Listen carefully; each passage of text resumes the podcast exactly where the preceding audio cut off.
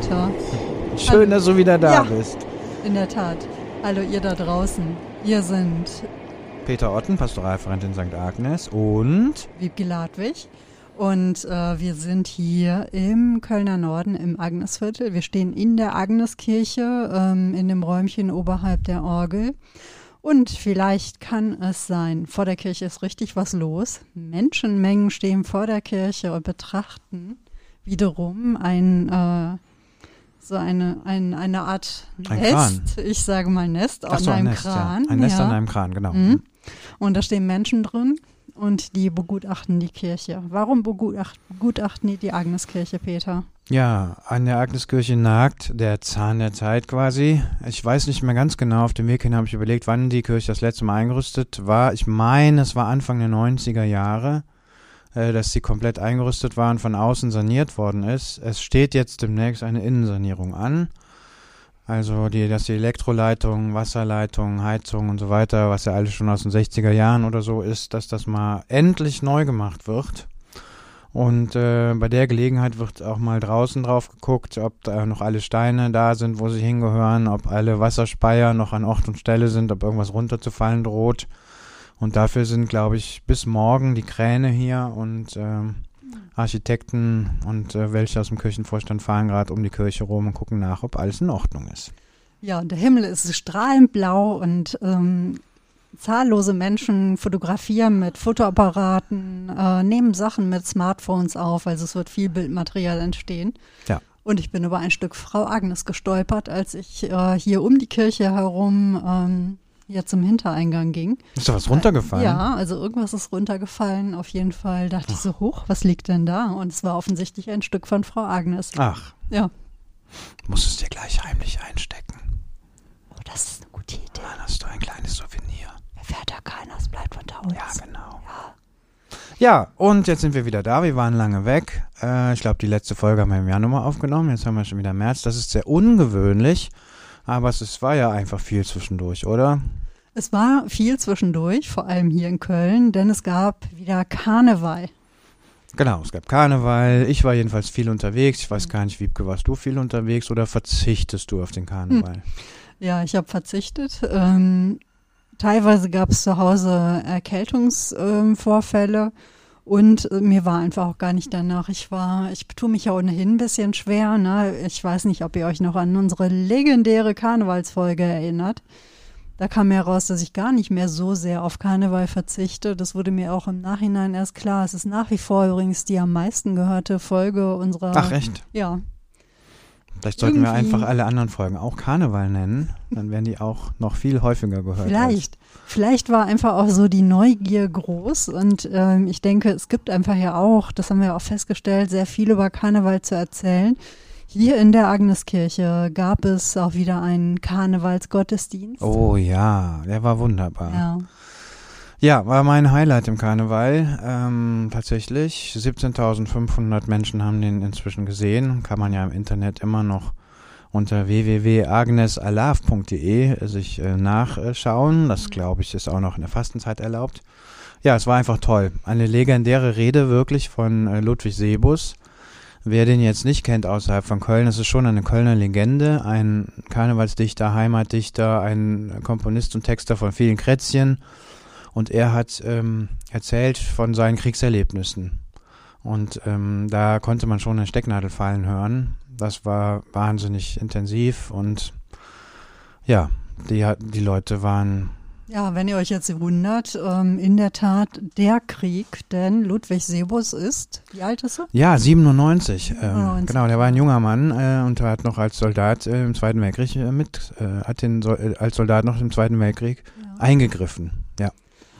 Das ist ja so, also selbst wenn ihr mit Karneval nicht viel am Hut habt, selbst wenn ihr vielleicht auch sonst, ähm, wenn euch wenig in einen Gottesdienst zieht, guckt da mal rein. Also ich finde es immer wieder ganz faszinierend, denn da ist eine Wahrhaftigkeit und ein, ein, eine große Empathie, ein großes Miteinander ähm, darin. Ich habe ähm, also ich habe wirklich immer eine Träne im Knopfloch und äh, na, so die Gänsehaut, denn das ist unheimlich mitreißend. Also auch wenn man die Aufzeichnung sich ansieht, wenn man mal reinguckt, Also ähm, mich, es macht wirklich was mit einem. mich fasziniert vor allen Dingen das Netzwerk. ja. Also wie toll und wie unkompliziert die Zusammenarbeit war. Ähm, die Kölner Ratsbläser haben am Anfang ähm, gespielt. Die proben ja hier in der Nachbarschaft in Vor 10. Und ähm, als die da äh, standen und, ähm, und angefangen haben, ähm, ähm, Du bist die Stadt zu spielen, da habe ich zum Georg Hinz äh, gesagt, der neben mir ähm, die Lieder immer anmoderiert hat. Ich sag, Georg, jetzt muss ich heulen. Ich weiß nicht, ob ich das hier alles äh, durchstehe. Es war wirklich eine sehr, sehr schöne und intensive und auch ernste und heitere ähm, ähm, Stimmung zugleich. Ja. Ja. Also man, man bekommt auf jeden Fall mal so ein bisschen Fühl äh, für den, äh, dafür, wie auch eben Kölner Karneval sein kann. Und zwar abseits von den medienwirksamen Bildern ähm, aus dem Quartier Lateng. Da war ja auch wieder echt die Hölle los. Ne? Ähm, es gibt einfach viele Menschen, die hier nach Köln fahren, um sich ähm, kräftig zu besaufen und mal ordentlich über die Stränge zu schlagen. Ja, auch das ist Karneval und natürlich ist es auch so überall, man sieht es auf der, ähm, auf der Karte vom RKI, vom Robert-Koch-Institut, überall da, wo Karneval war, ist jetzt wieder alles dunkelrot. Ne? Ähm, es ist so, dass, ähm, ja, auch das bringt der Karneval mit sich. Aber Guck da trotz, trotzdem mal rein genau. in den Karnevalsgottesdienst. Guck mal also rein. es hat, es macht wirklich was, äh, also es ist unheimlich berührend. Und ähm, ich, mir fällt jetzt eine geniale Überleitung ein zu unserem Thema, äh, über das wir heute sprechen wollen. Ähm, ich finde, in diesem Karneval habe ich gemerkt, auf was oder oder ähm, auf was die Leute alles verzichtet haben in den letzten zwei, Ta äh, zwei Jahren, weil ich habe auch ganz viel wunderbaren Karneval auf der Straße gesehen. Ich habe an einem Samstag ähm, habe ich äh, in so einer Eckkneipe in der Nähe vom Neumarkt im, im Griechenmarkt ähm, am Griechenmarkt ähm, Karneval gefeiert, also eine Eckkneipe wie so 1975, ja. Und äh, mit belegten Brötchen und irgendwie, äh, da stand so ein Pavillon vor der Tür und die Leute wiegten sich mit der Musik und es war alles ganz nett und es war alles sehr, sehr freundlich und irgendwie gemeinschaftlich. So Straßenkarneval eigentlich, wie man sich das wünscht, Straßenkneipenkarneval. Und ich habe ganz, ganz oft, ich habe zum ersten Mal Nobel verbrannt, als also aktiv, als ähm, Ze Zelebrateur sozusagen im äh, Kölner Süden. Und das war auch total beeindruckend. Wir haben da in einem Vorhof von einem Kloster Sünden verbrannt, nachher noch den Nobel äh, ins Feuer geschmissen und das 60 Leute im Kreis, einer mit der Gitarre und, und irgendwie geschunkelt, den Karneval weggeschunkelt. Das war zutiefst berührend. Und ich habe irgendwie gedacht, ja, da hat wirklich, wirklich, wirklich was gefehlt in den letzten Ja. Jahren. Und womit wir beim Thema sind, Ja, es gab einen großen Verzicht, aber nur ganz kurz, wer jetzt sich fragt, was ist denn ein Nubbel?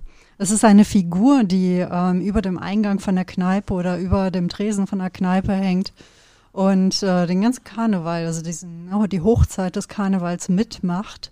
Und in der Nacht von Karnevalsdienstag auf den Aschermittwoch wird dann der Nubbel ähm, durchs Viertel getragen. Und es gibt eine Art, ähm, ja, eine Ansprache, einen Gottesdienst Alle sozusagen. Ja, und es wird nochmal dann aufgelistet, für was der Nubbel jetzt alle schuld ist. Also Ja. alle Schuld wird auf den Nubbel geladen und dann wird der Nubbel verbrannt. ja. Und äh, gab es auch Aschekreuze? Also, ähm, ich erzähle mal kurz was zu meiner Nobelverbrennung. Ja. Ähm, eigentlich war das eine Sündenverbrennung. Ähm, der Bürgerverein von Raderberg und Beintal, die haben das, machen das seit fünf Jahren. Und der Uli hatte mich gefragt, ob ich äh, das, ob ich da mit dem evangelischen Pfarrer von Doch zusammen diese Sünden verbrenne. Und die machen das ganz nett. Die haben so Sündenkarten. Die verteilen die ähm, äh, vor Karneval in den, Kne in den Kneipen. Und dann kannst du da eine Sünde eintragen, die du gemacht hast, und hängst die da in einen Beichtstuhl. Also in diesen Kneipen steht irgendwie ein Beichtstuhl. Und dann pinnst du die da dran und dann am äh, Dienstag geht der Uli rum, sammelt alle Sünden wieder ein. Genau, dann treffen wir uns und gehen die Karten, sind die Karten durchgegangen und haben dann, der evangelische Pfarrer und ich, jeweils so zehn Sündenkarten einbehalten, wo wir dachten, ach, die sind ganz nett, ganz witzig, und dann kann man am Feuer nochmal was kommentieren. Und äh, dann ähm, sind wir dann irgendwann zum Feuer gegangen. Ich glaube, um acht hatte das angefangen. Dann haben wir ein Lied gesungen, dann äh, haben wir abwechselnd die Sünden vorgelesen. Da waren dann natürlich total witzige Sünden dabei. Also zum Beispiel, Jetzt, erzähl mal ich habe mein Kind im Bus vergessen. oh. Ja, war eine Sünde oder ich habe jemanden an mich Spitzebütze dran gelassen, ne? Oh. Weil es gibt ja das Lied, ne? Mir sind ein Kölsche Mädchen Spitzebütze an, wir lassen uns nicht dran fummeln und einer hatte geschrieben, ich habe aber doch jemanden dran fu- fummeln lassen. Jemand schrieb, ähm, ich habe äh, Sing mich ne Hus gesungen, mich aber nicht dran gehalten, sondern immer weiter gefeiert, so Sachen. Also wirklich sehr, sehr nett. Dann konnte man immer irgendwie so einen äh, ja, melancholischen oder einen lustigen Satz dazu sagen, das so ein bisschen kommentieren. Ja, war toll. Ja. Mhm. Und ich finde sowas, sowas braucht es eigentlich. Ich habe den Karnevalsdienstag immer nicht so richtig verstanden. Aber ähm, jetzt, wo ich selber mal Nubbel verbrannt habe, dachte, Ja. äh, also ist mir dieser Tag richtig sympathisch geworden. Mhm. Ja, also ich fand das immer sehr schön. Es gab ja hier auch mal, mal ähm, so einen, einen, einen Umzug durchs Viertel. Ich weiß gar nicht, ich weiß auch, dass die Leute vom Labor am e Ebertplatz und so mit dabei waren. Ne? Der Michael Nowotny da, der vom Labor am Ebertplatz, der Künstler, war auch mal dann äh, als Zeremonienmeister unterwegs.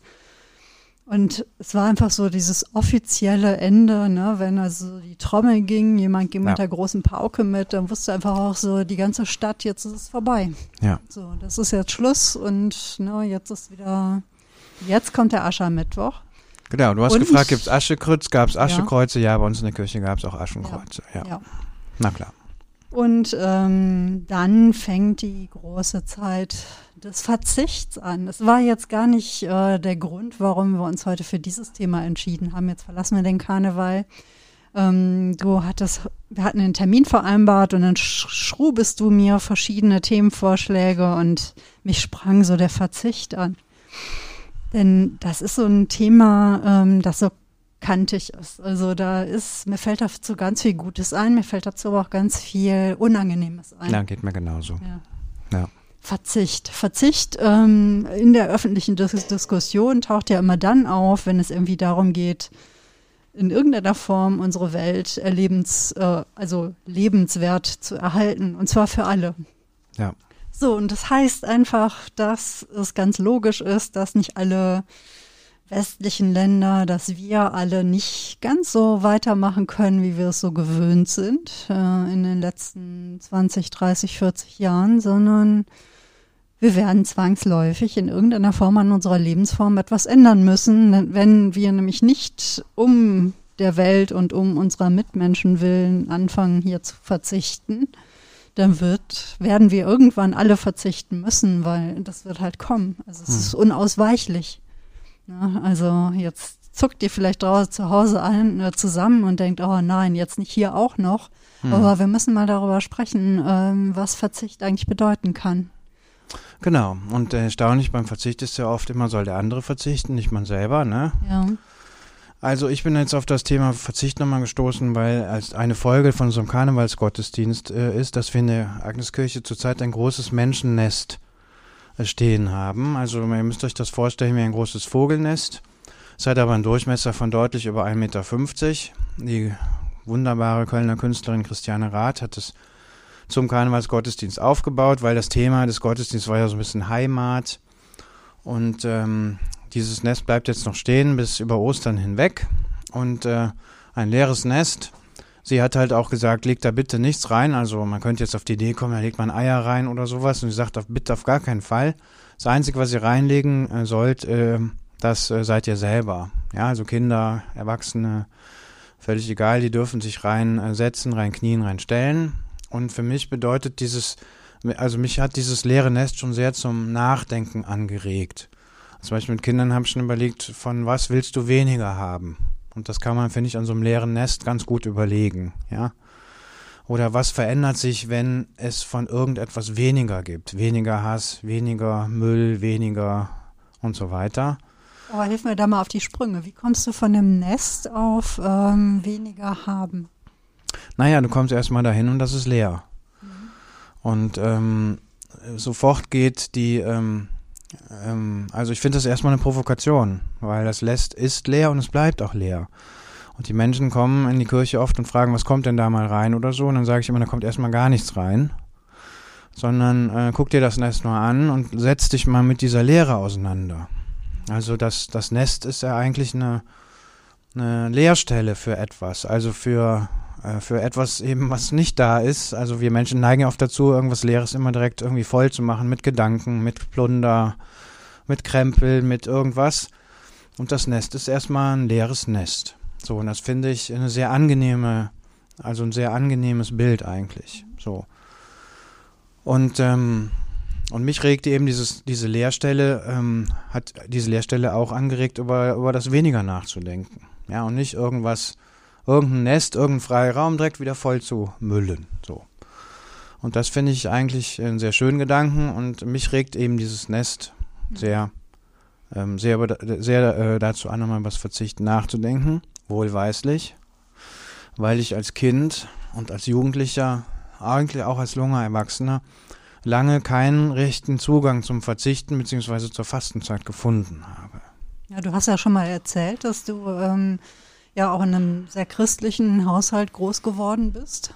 Spielte Fasten ähm, eine große Rolle bei euch?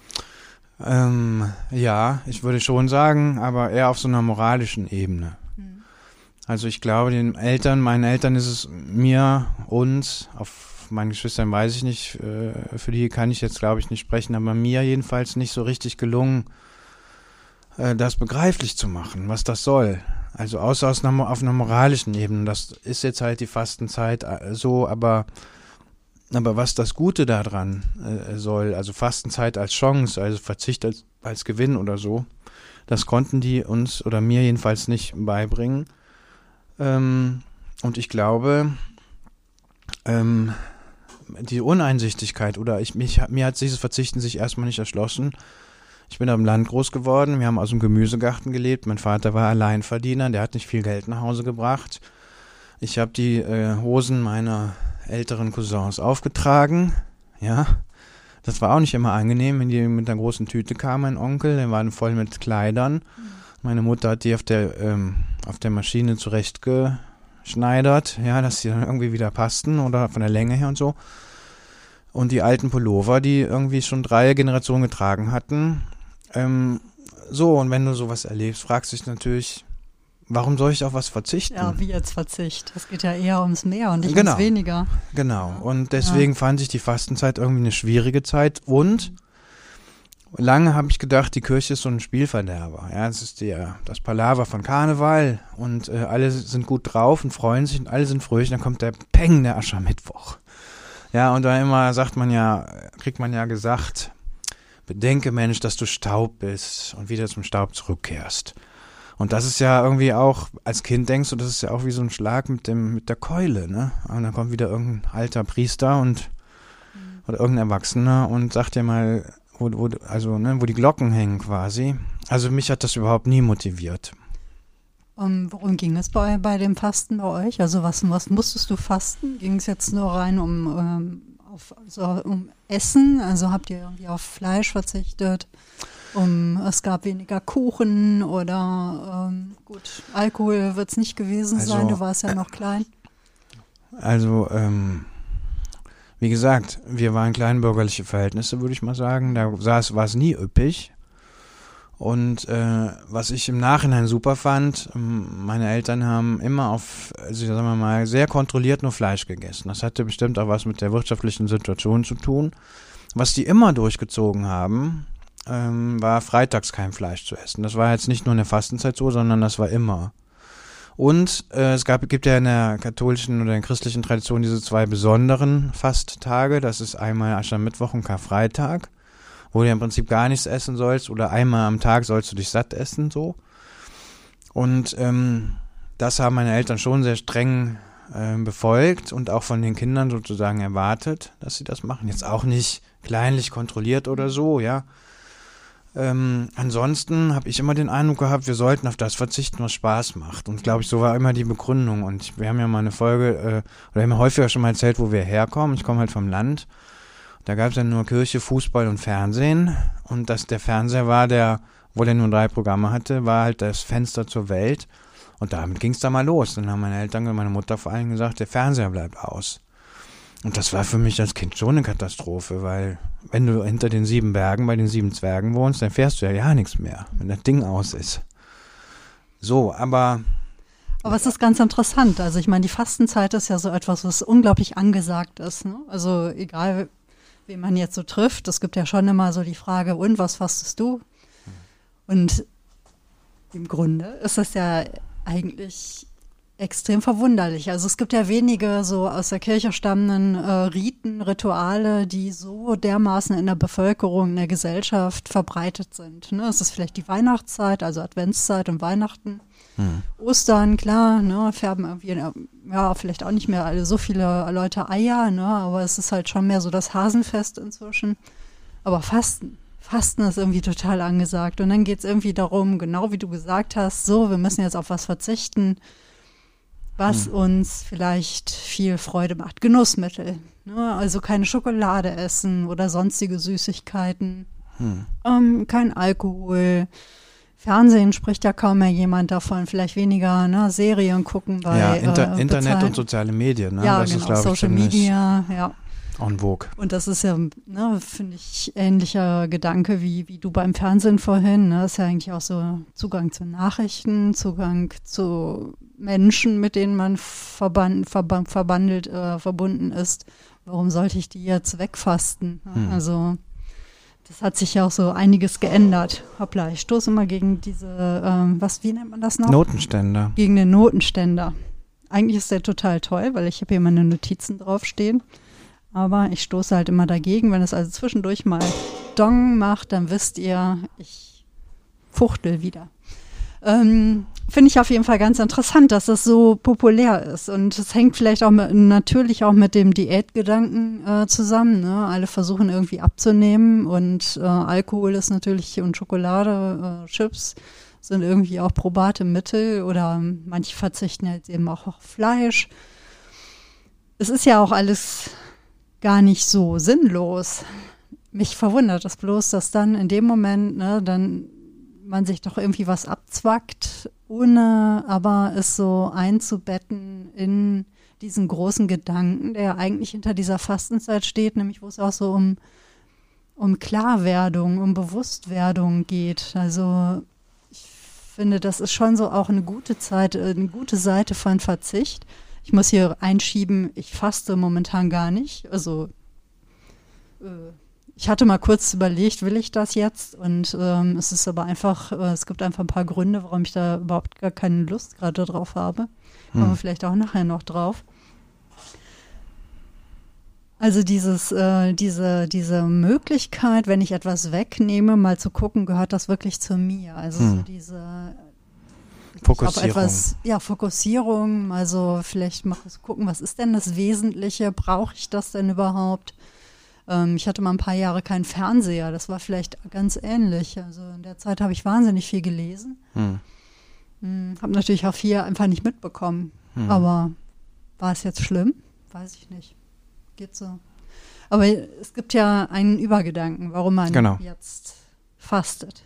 Vielleicht kannst du das viel besser herleiten als ich jetzt mit meinen rudimentären äh, Kenntnissen. Also ich, ich finde, es gibt eine sehr attraktive Seite des Verzichtes, da werden wir wahrscheinlich gleich auch noch verstärkt drauf äh, zu sprechen kommen. Und es gibt eine, die äh, mir jetzt nicht so einleuchtet. Ich fange mal mit der an, die mir nicht so, nicht so einleuchtet. Das ist die ähm, Seite, die sich um Selbstoptimierung dreht. Mhm. mhm. Also sozusagen das Thema Diät, ja, das Thema weniger äh, ähm, äh, von etwas äh, haben, machen, erleben, konsumieren, um sich selber zu kontrollieren, unter Kontrolle zu haben, um aus, so aus Disziplinierungsgründen, aus Optimierungsgründen, also dass man leistungsfähiger wird, dass man schneller wird, dass man an sich arbeitet, so, ja. Also ich meine, diese ganze Optimierungsliteratur, die zehn besten Tools, um was weiß ich, die du weg, also die zehn besten Tools, um etwas wegzulassen, damit mhm. irgendwas anderes passiert, so.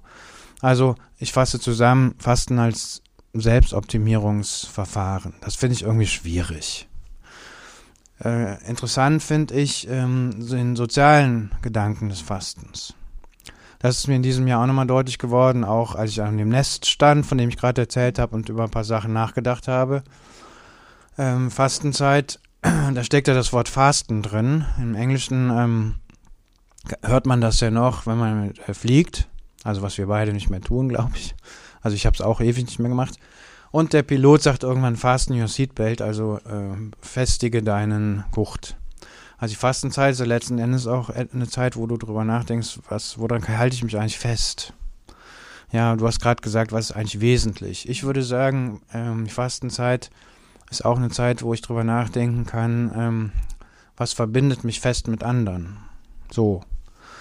Und ich finde, wenn man mal Dinge weglässt, wird das ja auch bewusster. So. Also, ähm, wenn ich weniger konsumiere, habe ich vielleicht mehr Zeit, mich umzugucken und zu sagen, mit wem lebe ich eigentlich zusammen, was sind eigentlich dessen Bedürfnisse und was macht der gerade. Also ich glaube, wenn man was weglässt, dann geht, dann kommt der andere also ein bisschen stärker in den Blick. Und das finde ich eigentlich interessant. Das kann man ja ein bisschen ins Politische hinausdehnen. Wenn ich äh, auf das Autofahren verzichte, ja, dann kommt in den Blick, wer wie bewegen sich eigentlich andere. Also wenn ich nie mit der Bahn fahre, dann kriege ich das ja gar nicht mit, wer eigentlich in so einer Bahn unterwegs ist. Und dass diese Menschen natürlich auch ein Bedürfnis haben, sich zu bewegen und von einem Ort zum anderen zu kommen. Also weniger Individualverkehr zum Beispiel, ja, öffnet den Blick auf den anderen. Das ist jetzt, jetzt meine politische Aussage oder ein politisches Beispiel. Und das finde ich beim Thema Verzichten eigentlich sehr, sehr interessant und auch sehr modern. Mhm. Oder das Thema Fleisch. Wir haben ja schon häufig über Tiere gesprochen. Die Hörerinnen und Hörer wissen, wir beide sind große Tierfans. Und ähm, der Verzicht auf Fleisch öffnet den Blick auf das Lebewesen Tier. Ja? Also dadurch, dass du das, ja, das, dadurch, dass du das auf das Fleisch verzichtest und das in gewisser Weise entfunktionalisierst, ähm, wird dein Blick wieder auf, auf, ja, auf, de, auf die Kreatur sozusagen zurückgelenkt. Äh, und du kriegst eigentlich wieder mit, mit was für Tieren du auch zusammenlebst oder zusammenleben könntest. Und wer ist das eigentlich? Also du fängst an, dich für Tiere zu interessieren. Mhm. Und das finde ich eigentlich interessant. Ja, also etwas wegnehmen, das öffnet eben den Raum dafür, auch darüber nachzudenken, ne, weil man eben nicht das, das Ding in dem Moment oder der Umstand im Raum steht, sondern es ist ein leerer Raum und ein leerer Raum lädt einfach auch ein, sich da Gedanken zu machen, Gefühle entwickeln zu lassen, ähm, Begegnungen herzustellen, also über die, ne, die Leere ist ja schon so etwas und da sind wir bei dem leeren Nest ähm, die man nicht zwangsläufig mit Dingen wieder füllen kann, sondern ja. die man einfach auch mal als Freiraum da lassen kann. Ich, ähm, ich muss gerade ein bisschen darüber nachdenken, was du so, was du, was du so erzählt hast, weil äh, diese politische Dimension des Verzichts, denn das ist ja dann ganz häufig auch sehr aufgeladen und zwar mit viel Affekt Ne? Ich glaube, dieser Affekt, dass man sofort darauf reagiert, oh mein Gott, die wollen mir etwas wegnehmen, ne? die wollen mir was verbieten, das steht ja, das übertönt ja oftmals auch so, dass man überhaupt erstmal darüber nachdenken kann, was genau bedeutet das denn, wenn ich meinetwegen nicht mehr Auto fahre oder weniger Auto fahre oder vielleicht einfach kein eigenes Auto habe, sondern ja. mir ähm, ne, dieses Fahrzeug mit jemand anderem teile, auf was verzichte ich denn dann wirklich? Hm. Ich bin ja davon überzeugt, dass es gar nicht so oft darum geht, dass man auf ein Fahrzeug verzichtet, sondern dass das Auto ja auch für etwas steht. Ne? Für diese Autonomie, die man vielleicht hat, ähm, vermeintliche Gefühl, ne, das kommt ja immer wieder von Freiheit, obwohl man sich ja von ganz vielen Sachen gleichzeitig da abhängig macht, ja, ne, von der Infrastruktur, ja. sei es von Tankstellen, sei es von jemandem, der einem dieses äh, Fahrzeug repariert, sei es irgendwie, dass man den Platz braucht, wo man das Auto hinstellt. Ein Führerschein muss man machen. Ne? Also es sind unfassbar viele Abhängigkeiten. Man muss irgendwie durchschnittlich 300 Euro pro Monat berappen, ohne dass das Auto überhaupt jemals gefahren wäre. Ne? Allein die Anschaffung und die Unterhaltung. Hm. Also ein äh, weites Feld, um äh, Effi Briest als Gewohnheitsautofahrer mal zu äh, zitieren. Ähm, Also, worauf verzichte ich denn dann? Und was bedeutet das vielleicht? Also, wo entstehen vielleicht Freiräume, in die ich, äh, die normalerweise dann ja. eben voll stünden, ne? die ich ähm, betreten könnte, um mal zu gucken, was passiert, bevor ich dann im ersten Affekt schon wieder alles abwiegel und sage, nee, das geht gar nicht, weil ich müsste ja dann auf was verzichten, ihr wollt mir das verbieten. Hm. Und ähm, ich werde ein Leben ohne nicht führen können. Hm. Und das ist so etwas, dann, dann lädt sich einfach diese Atmosphäre so auf, dass man überhaupt nicht darüber nachdenken kann oder nicht mehr darüber sprechen kann, was denn dieser Verzicht im Grunde bedeuten würde. Und das haben wir ja schon ganz zu Anfang gesagt, Verzicht hat verschiedene Facetten. Das kann eben ähm, durchaus etwas es muss nichts durchweg Negatives sein, sondern es kann eben auch positive Seiten haben. Also Verzicht kann auch Erleichterung bedeuten. Ich erinnere mich noch gut, ich komme ja aus dem Sauerland, ne? also Peter und ich sind ja auf die auf dieselbe Schule gegangen und ähm, näherten uns dieser Schule sozusagen aus zwei Richtungen. Ich aus Richtung Sauerland, du aus Richtung Oberbergischen. Also die Schule war auch im Oberbergischen eine Gegend, in der es äh, recht wenig Nahverkehr gibt. Also ja. ähm, ich bin im Prinzip mit dem Auto zur Welt gekommen. Es war ganz klar, sobald ich das entsprechende Alter erreiche, muss ich ein Auto haben und bin mit dem Auto rumgefahren. Und es war für mich auch die absolute Befreiung. Also ich kann das durchaus nachvollziehen, ne? hm. ohne irgendjemanden bitten zu müssen, wegfahren ja, zu können. Ja. Es ist ja auch so, Sauerland, ne, auch wenige Radwege. Es hat sich inzwischen wirklich geändert auch, muss man wirklich sagen. Ich fahre ja inzwischen auch mit dem Fahrrad in Sauerland und wieder zurück. Oder mit Bahn und Rad auch manchmal. Ein, etwas, was mich bei den ersten Malen auch komplett irgendwie verblüfft hat, dass das geht. Hm. Aber es ist halt auch eine unheimliche Abhängigkeit. Ja, so. Und ähm, das bedeutet aber, ohne ging es halt nicht. So, und äh, als ich mein Auto abgeschafft habe, ja, habe ich erstmal gemerkt, wie unglaublich erleichternd dieser Verzicht war. Hm. Denn ich musste nicht mehr daran denken, dass das einen Reifenwechsel braucht, einen Ölwechsel, nicht zum ja, TÜV. Ich musste mir keine Gedanken machen, wo es steht oder wie auch immer, weil wir schweifen ja ab ins Mobilitätsthema. Ähm, aber es ist ein Beispiel, finde ich, ein ganz nahes Beispiel für Verzicht. Und jetzt am Freitag ist ja hier der globale Klimastreik wieder von Fridays for Future und eingeladen sind natürlich auch alle in irgendeiner Form sich zu beteiligen. Und auch da wird es wieder darum gehen, ähm, was man weglassen könnte. Hm. Das sind ja auch alles Vorschläge. Und ich meine, viele Studien aus der Wissenschaft äh, untermauern die einen Vorschläge mehr als die anderen. Wir werden einfach zwangsläufig auf irgendetwas verzichten müssen. Wenn wir das nicht freiwillig tun, dann wird die Klimakatastrophe eines Tages dafür sorgen, dass wir das, äh, das nicht mehr geht, auf hm. was man vielleicht jetzt noch freiwillig verzichten ich will mal ein positives Beispiel nennen, was ja. mich echt ähm, beflügelt gerade, ein bisschen wenigstens. Du erinnerst dich ja vielleicht noch, ich weiß nicht, wie lange es her ist, zehn Jahre oder so, da hat, haben die Grünen, glaube ich, äh, waren das, die haben diesen Veggie Day vorgeschlagen. ja. Also äh, irgendwie ein Gesetz oder eine Verordnung irgendwie, dass es einmal in der Woche kein Fleisch geben soll in Kantinen und in der Schule und so. Und du erinnerst dich ja gewiss auch noch, was das für ein Aufschrei war. Ja. Und dass die Menschen oder dass, ja, dass die Menschen damals, äh, also im Prinzip haben die Grünen deswegen eine Wahl verloren. So, Punkt. Ja. Und wir sind jetzt acht Jahre vielleicht weiter, ich weiß nicht, wie lange es her ist, vielleicht maximal zehn. Und heute ist das ja kein Aufreger mehr, ne? Also, ich habe jetzt äh, vor einigen Wochen in einem Wirtschaftsteil von der Zeitung gelesen, dass tatsächlich der Umsatz, ein blödes Wort, äh, in den ähm, äh, im, im, im, Schlachthof bei bestimmten Tieren, also auf jeden Schweine. Fall waren es die Schweine, mhm. äh, um fast 10% gesunken ist. Und ich glaube, das hat nicht nur was mit Corona zu tun, sondern das hat echt damit was zu tun, dass, ähm, dass die Menschen anfangen zu entdecken, was sie auch gewinnen, wenn sie auf, äh, was sie gewinnen, wenn sie auf Fleisch verzichten und was vor allen Dingen die Tiere gewinnen. Also ich habe einen Freund, der sich da ein bisschen auskennt, der sagt, ähm, das mit der Tierindustrie wird nicht mehr lange funktionieren, weil dieses Geschäftsmodell wird, das wird nicht mehr lange äh, so funktionieren, weil die einfach, äh, weil sie da nicht mehr auf ihre Kosten kommen und so weiter und so weiter. Und das finde ich schon, also das hätte ich niemals gedacht, ne, dass das, ähm, dass, äh, dass wir da schon so weit sind. Und äh, wenn man halt die jungen Leute anguckt, für die ist ja äh, Vegetarismus und sogar Veganismus ja äh, fast schon obligatorisch zunehmend. Ne? Also das finde ich toll. Zumindest hier in der Stadt. In der Stadt. Ja.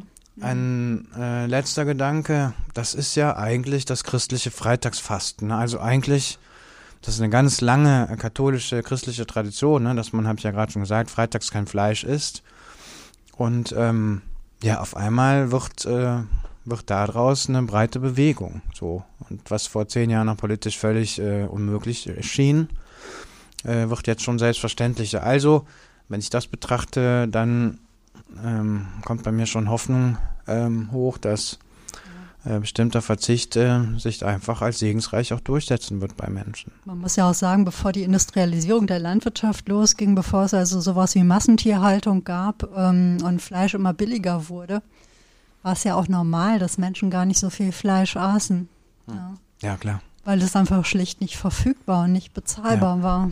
Und dann hat man eben andere Sachen gegessen. Ja. Also wenn man sich so die äh, viele, viele traditionelle Gerichte anguckt, ähm, die Minestrone, was weiß ich, hier Himmel und Äd oder weiß der Himmel was, ähm, das sind ja häufig die, die Kartoffelsuppe, ne? Natürlich kann man da auch Fleisch reinschmeißen, ne? Dann wurde in die Wurst alles gesteckt, was irgendwie übrig geblieben ist. Ja. Und dann gab es da vielleicht ein Stück Wurst dazu. Ähm, aber ansonsten sind es halt viele Gerichte, die traditionell einfach ähm, Reste beinhalten und nicht häufig viel Fleisch, sondern eben das, was übrig blieb. Das ist ja auch gut so. Absolut. Also, ja. also es ist ähm, insgesamt könnte man es vielleicht auch einfach mit so einer positiven Verknüpfung ähm, ähm, belegen. Ne? Also ich meine, es gibt ja insgesamt auch so diese große Sehnsucht nach einfachem Leben. Also es gab jetzt eine ganze Weile, gab es so diese, ähm, diesen Trend des Minimalismus. Ist ja, wie ich finde, durchaus auch ein bisschen äh, eine Luxussache. Ne? Also wenn ich nichts habe, dann kann ich auch nichts auf, nicht auf etwas verzichten. Wenn ich hungrig oder durstig bin, dann werde ich auch nicht groß äh, zum Fasten neigen Ja. oder ähm, mir überlegen, auf was ich denn jetzt noch verzichten könnte.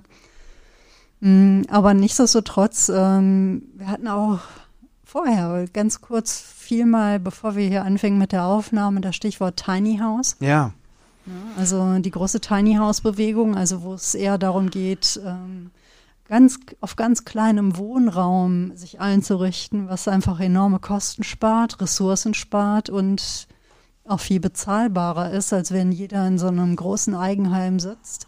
ja. Und ich finde, es hat ja wirklich auch so seinen, seinen Charme, seinen Reiz. Absolut, absolut. Also meine Frau ist ein Riesenfan davon. Er hat sich schon wahnsinnig äh, viel äh, dazu informiert. Ähm, und ihr Riesentraum wäre es, äh, später tatsächlich mal in so einem Tiny House zu leben. Ja. Ja. Ähm, erinnert ein bisschen an äh, ähm, Thoreau's Walden, ne, der Ja. ja auch für zwei Jahre in eine Blockhütte gezogen ist. Ja, ja. Diogenes in der Tonne. Ne? Diogenes in der Tonne. Ah, ich muss immer, wenn ich an Verzicht denke, auch ähm, an so einen schönen alten Stich von Dürer denken, ne? der Hieronymus in seinem Gehäuse. Ja, Und das hat sich mir so eingebrannt, als ich auf diese, ähm, hier über das Thema nachdachte, hatte ich sofort Hieronymus wieder vor Augen. Ne? Also man sieht ähm, von übergebeugt an einem Tisch über ein Buch oder beim Schreiben einen alten Mann. Und ähm, es ist ein ganz gemütliches Haus oder so ein gemütlicher Raum, in dem er ist, mit schönen Fenstern und es sieht alles so schön und gemütlich aus. Also es hat sich mir total eingebrannt. Er ist umgeben von Büchern und er schreibt was und vorne liegt ein Hund und ein Löwe, die Hauskatze sozusagen.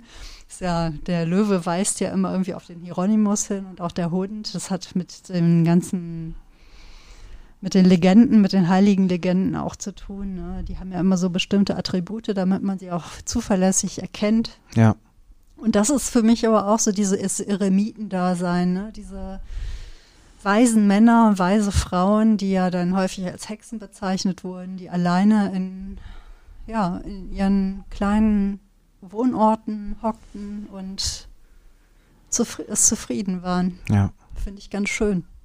Du hast ja schon erzählt, äh, worauf du verzichtest, also zum Beispiel auf das eigene Auto und das Mhm. weitestgehend auf das Autofahren. Ähm, worauf fällt es dir noch leicht oder schwer zu verzichten? Ja, es sind natürlich so Sachen, die mir leicht fallen, weil ich sie einfach nie besonders gerne gemacht habe. Ich meine, Fliegen, ja, ich, ich weiß noch, ich glaube, ich bin mit 25 oder 26 bin ich zum ersten Mal in meinem Leben geflogen. 23? Ich weiß nicht, auf jeden Fall irgendwie Mitte 20. Und das war echt irrsinnig, ne? Ich fand das wirklich fantastisch. Das zweite war aber, dass ich es ganz schrecklich fand, weil ich die Welt von oben gesehen habe und dachte, ach du Schande, so sieht die aus. Alles schön, ne? In schönen Rechtecken, ne? Und so vom Menschen gestaltet und sieht von außen, von oben gar nicht mal so schön aus. Sondern man sieht überall nur, oh mein Gott, hier war er auch und da war er auch. Und alles ist so in hübsche Rechtecke hm. und Linien sortiert. Ähm, und ich glaube, zuletzt bin ich, ich, ich kann es wirklich an zwei Händen locker abzählen, äh, wie ich geflogen bin. Zuletzt bin ich 2014 mal geflogen. Da dachte ich, das ist eine ganz tolle Idee, mal ähm, über ein verlängertes Wochenende nach Barcelona zu fliegen. Und in dem Moment, wo wir es dann taten, merkte ich auch, zum einen ist es überhaupt nicht meins, dieses schnelle Reisen, ja. mal eben irgendwo hin und dann wieder zurück. Und das erschien mir so irrsinnig, wo ich dachte, meine Güte, also dieser energetische Aufwand, dafür, zwei Menschen über ein Wochenende, gut, es saßen natürlich mehr in einem Flugzeug, aber zwei Menschen irgendwie nach Barcelona zu karren, die sich dann irgendwie von der Reise erschöpft zwei, drei Tage durch die Stadt schleppen und dann wieder nach Hause geflogen werden. Und mhm. dafür dann so ein riesen Flughafen und ein riesen Flugzeug. Also es ist doch totaler Irrsinn. Und in dem Moment habe ich eigentlich auch beschlossen, nee, das muss ich echt nicht mehr machen. Mhm. Also ich halte es, ich habe es einfach schon damals für Unsinn gehalten. Hm. Ja, und deswegen fällt es mir schwer, aufs Fliegen zu verzichten. Nicht schwer. Ähm, nein, genau, es fällt mir nicht schwer, aufs Fliegen zu verzichten. Ich muss auch sagen, dass ich, ah, man hat ja immer auch so den alten Knötterer, so einen Nörgel, so einen Nörgelrentner, Fensterrentner in sich, ne? Dass es mir auch schwer fällt, bei anderen Verständnis dafür zu haben, wenn sie stoisch ihren dem, dem, der Flugreise ins Warme im Februar nachgehen oder gewohnheitsmäßig ne, die eine Fernreise im Jahr machen. Es fällt mir schwer, echt. Mhm. Ich auch denke, wenn jemand Familie hat ne, oder es wirklich gute Gründe gibt, aber ich meine, wer entscheidet darüber, ob die Gründe gut genug sind oder nicht? Ne? Das ist halt echt schwierig. Aber mhm. der Flugverkehr steigt, steigt, steigt. Der wird auch einfach in den nächsten Jahren noch steigen, denn die Leute, oder die Länder, die jetzt gerade überhaupt erst auf den Geschmack kommen und sich und meinen, hier 50, 60 Jahre hat der Westen uns das vorgemacht. Wir machen das jetzt auch, ist uns doch egal. Na, dann, ach, irgendwie nimmt mich das gerade ein bisschen mit, merke ich. Also, äh, weil ich mich so ein bisschen mit dem Klimastreik jetzt nochmal beschäftigt habe und man denkt echt so, oh, ey Leute, wirklich, können wir mal den Hintern hochkriegen? Hm. Ah, komm, Sprechen wir darüber, auf was, was fällt dir denn leicht zu verzichten? Ja, wir verzichten zurzeit auch auf Fernreisen. Und ich glaube, wenn das so ähm, sich da grundlegend nichts ändert, wird das auch so bleiben. Wir haben ja die Tiere ja. und haben sehr bewusst äh, entschieden, wir haben die Tiere auch, damit sie mit uns leben können. Und deswegen hat das eben Konsequenzen. Und eine Konsequenz ist eben, dass wir äh, keine Fernreisen machen. Und du weißt, beim letzten Jahr haben wir unser Pferd sogar mitgenommen ähm, in Urlaub. Das wo man jetzt wieder sagt, das ist jetzt irgendwie luxuriös. Ähm, vielleicht ja, aber wir sind ja nur nicht so weit weggefahren und in diesem Jahr fahren wir sogar nur in den ähm, Kreis Altenkirchen in Urlaub. Also man könnte da mit dem Fahrrad hinfahren. Das hat auch einfach den Grund, weil wir da was Schönes gefunden haben, weil wir das Pferd mitnehmen können. Also das ist im Moment auch nichts, was mir schwerfällt groß, weil ich, ähm, ähm, weil ich Reisen auch manchmal anstrengend fand, mhm. vor allen Dingen in der Hitze. Und ich mich eigentlich darauf freue, dass ich jetzt im Sommer eine Stunde unterwegs bin, dann bin ich da. So. Ähm, genau, worauf verzicht, was mir leicht fällt, äh, darauf zu verzichten, ist, glaube ich, ist Kleidung. Also ich bin nicht ja. so prätentiös, äh, muss, also Meinen letzten Anzug habe ich mir, glaube ich, gekauft, als ich geheiratet habe. Das ist jetzt auch schon ein paar Jahre her. Und ich, ich lege Wert auf bequeme Kleidung irgendwie, aber ich ähm, muss jetzt nicht den Kleiderschrank voll äh, haben. Also ich komme mit einer ganz kleinen Ecke bei uns aus. Und das fällt mir auch irgendwie überhaupt nicht äh, schwer. Ähm, mir fällt schwer zu verzichten auf ein gutes Essen. Mhm. Also ich muss jetzt auch nicht, ähm, ähm, also ich muss jetzt auch nicht jeden Tag, also du weißt, ich koche gerne, du kochst ja auch gerne und so. Das meine ich jetzt nicht damit, aber mir fällt zum Beispiel unglaublich schwer, auf Kuchen zu verzichten. Also so, das ähm, finde ich ganz schwierig, weil so, das genieße ich einfach, eine Tasse Kaffee und dann irgendwelche Kuchen dazu. Mhm. So, ja, das fällt mir gar nicht so leicht. Ähm, worauf ich sehr gut verzichten kann, äh, ist Streit. Streit und ja. Konflikte. Also in der Fastenzeit ja. merke ich, ähm, oder ich habe neulich nochmal darüber nachgedacht, ich bin eigentlich ein sehr harmoniesüchtiger Mensch. Mhm. Und manche sagen ja, das ist irgendwie blöd. Man muss sich doch streiten können und so, sonst kommt man nicht weiter. Aber ich äh, kann auf Streit eigentlich sehr gut verzichten. Ja, ich denke ja auch, ähm, dass man Konflikte auch anders lösen kann. Ich muss ähm, auch sagen, ich habe das Streiten auch als Kind in der Familie nie so richtig gelernt. Da wurde auch in der Tat Verzicht auch oft als Strafe eingesetzt, und zwar Verzicht auf miteinander sprechen, also sprich das kalte Anschweigen. Ja. Und äh, das ist so etwas, damit kann man mich auch wahnsinnig treffen. Hm. Also nicht mit ihm jemandem zu sprechen oder den anderen dann gar nicht mehr anzugucken. Das ist schon ein Verzicht, der sehr schmerzt. Ich musste ein bisschen lachen bei, oder jetzt bei Verzicht, ne, als Strafe muss ich sofort an ah, wie heißt es noch hier, äh, wo die wilden Kerle wohnen, von Maurice Sendak, äh, ne, wo es auch darum geht, ohne Abendessen ins Bett zu müssen. Hm. Ist ja auch eine schlimme Strafe, aber ähm, mich erfüllt sie immer mit einem Lächeln, weil ich immer an dieses Buch denken muss. Hm. Ähm, ich überlege gerade, ähm, wo Verzicht noch auf ähm, kommt. Also manchmal ist Verzicht ja auch eine Erleichterung. Ich finde ja, Verzichten öffnet Räume. Also ja. ich finde, ich habe ja am Anfang schon mal versucht zu erklären, der soziale ähm, Gedanke beim, Fe äh, beim ja. Verzichten. Und jetzt komme ich nochmal auf einen religiösen Aspekt zu sprechen. Ich glaube ja, dass eine Welt nicht funktioniert, wenn Menschen immer ihren Kopf durchsetzen. Also Menschen neigen ja dazu, die Ellenbogen breit zu machen und zu sagen, dass ich brauche aber jetzt auch den Platz, ich muss auch gesehen werden und ich muss mich hier ausbreiten dürfen, was ja, was ja auch erstmal ein Bedürfnis ist, was völlig korrekt ist. Aber ich finde, das andere gehört eben auch dazu, ja, also dass man mal sagt, ähm, dass man nicht immer sein Recht durchboxt. Also, mal ein blödes Beispiel zu nennen. Im Sommer ist hier halt, wir sind noch weit entfernt von Brüsseler Platzverhältnissen oder sowas hier im Agnesviertel, aber manchmal ist es schon abends recht laut hier. Und dann hat hat man halt das Bedürfnis, ey, ich will jetzt mal schlafen. Ne? Mhm. Und dann ist die Frage, äh, gehe ich jetzt runter, sag was oder ähm, oder denke ich auch mal, ich nee, die heute sage ich mal nichts, ich verzichte darauf, mich zu wehren, runterzugehen oder sowas, weil ich finde, jetzt soll mal der andere zu seinem Recht kommen oder sowas. Ja, also ich finde, verzichten kann ja auch bedeuten, sich nicht immer durchzusetzen, selbst dann, wenn es moralisch oder logisch oder rational irgendwie sinnvoll wäre, sich durchzusetzen. Und ich glaube ehrlich gesagt, dass das nur, nur so funktionieren kann. Ja, also Verzicht bedeutet eben auch, nicht immer auf sein Recht zu pochen.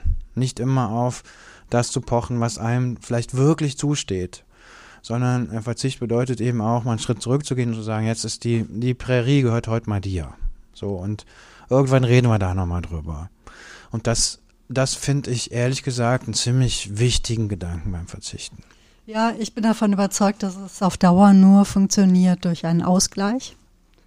Also wenn so etwas einseitig äh, passi äh, funktioniert, also passiert, man selber immer die, derjenige ist oder diejenige, die einen Schritt zurücktritt und Verzicht übt und der Rest tut es nicht, dann wird das auf Dauer meiner Meinung nach nicht funktionieren. Hm. Das macht einen bitter oder auch griesgrämig, wenn man ja. merkt, das ähm, wird vielleicht ausgenutzt. Ja. Denke ich gerade, könnte auch eine ganz interessante gesellschaftliche Einsicht sein. Ne? Also ähm, so funktioniert, da ist die Politik gefragt in dem Moment, ne? dass sie einen Rahmen schafft, Klar. dass die, die ähm, in der Lage sind und willens sind, äh, sich zurückzunehmen, nicht die Doofen sind, sondern dass alle irgendwie in einem, ne, dass ein Rahmen geschaffen wird, in dem klar ist, es, funkt, es wird ein Ausgleich geschaffen. Mhm. Die, die nicht aus, äh, ne, um, ähm, aus Rücksicht oder aus einer positiven Auffassung von Verzicht ähm, gewillt sind, auf etwas mal, mal etwas sich zurückzunehmen, hm. Die können es in dem Rahmen auch sehr gut tun und die, die aber einfach nur verzichten aus Gehorsamsgründen oder weil ihnen sonst wie eine Konvention droht, die einfach denen einfach nicht anders beizukommen ist. Ja.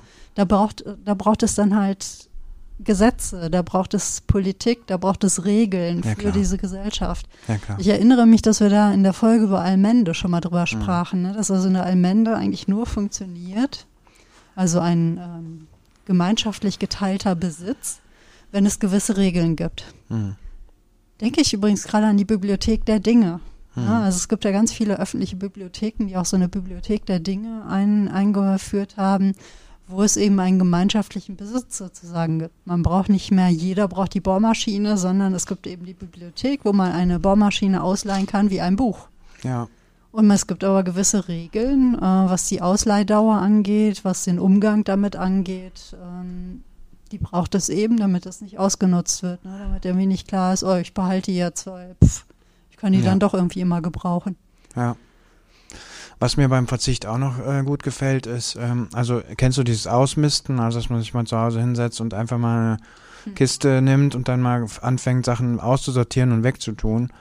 Und ehrlich gesagt, das ist für mich auch ein Riesen, also es führt vielleicht ein bisschen vom Thema weg, aber ich beim Thema Verzicht merke ich immer, ähm, ich bin jemand, der kommt mit wenig klar eigentlich. Also ich, ich bin gar nicht jemand, der viel haben muss, weil das ja auch anstrengend ist.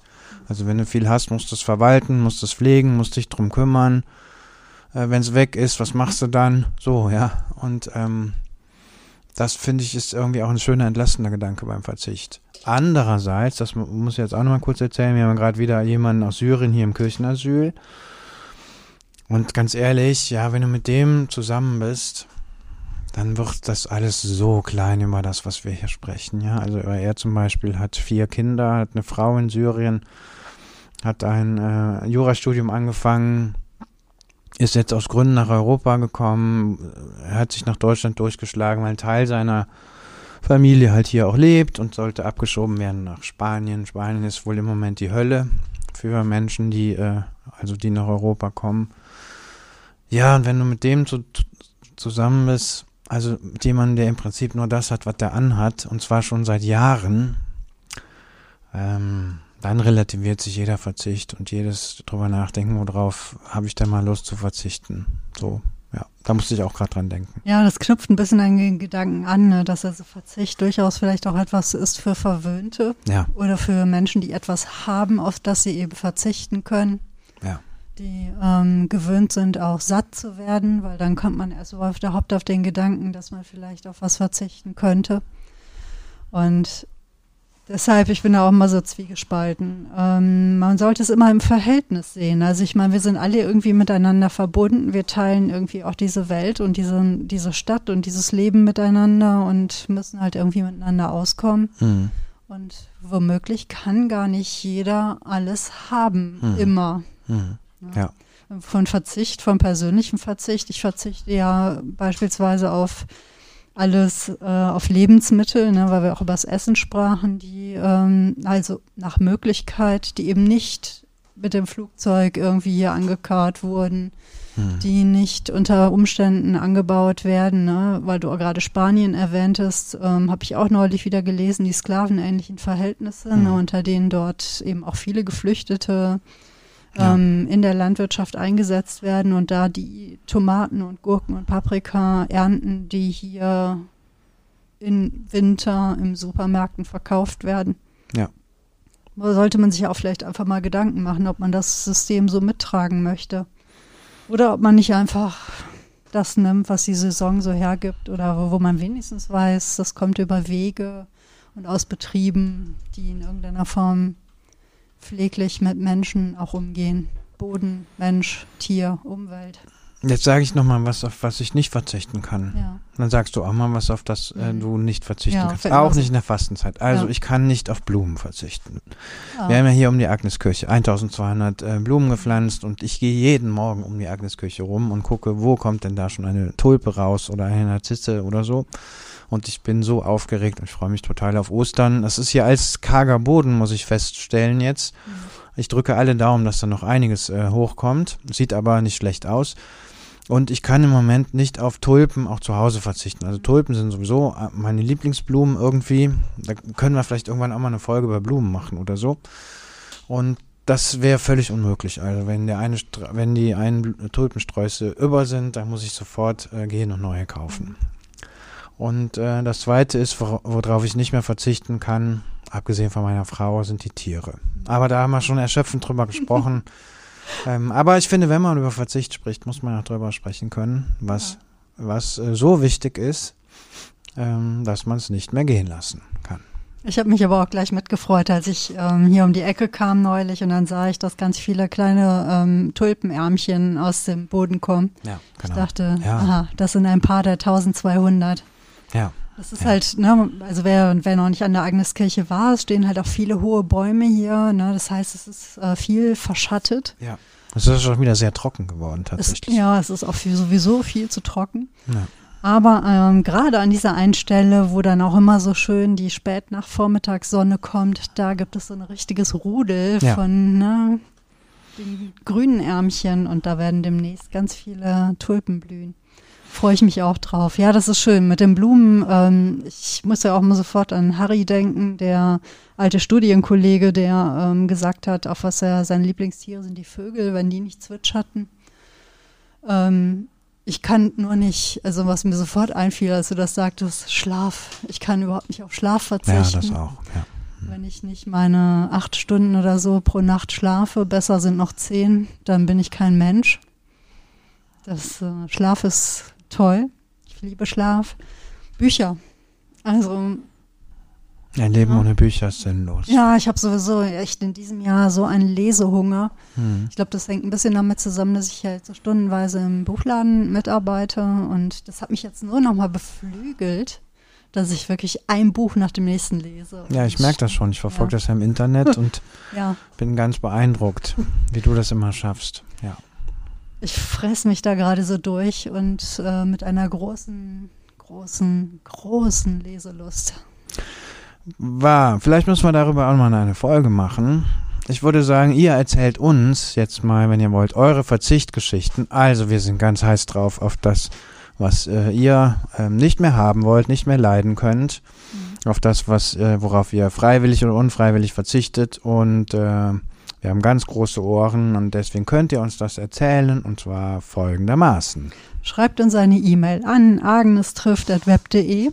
Ihr könnt uns bei Facebook eine Nachricht schreiben. Äh, wir haben eine Facebook-Seite da, Agnes trifft, der Fedels Podcast aus dem Agnesviertel. Mhm.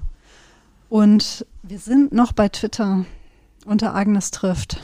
Ich habe so im Blick, wenn uns da Nachrichten erreichen, dann sehe ich die hoffentlich. Man muss sagen, Twitter ähm, habt ihr vielleicht alle mitbekommen, stirbt einen traurigen Tod.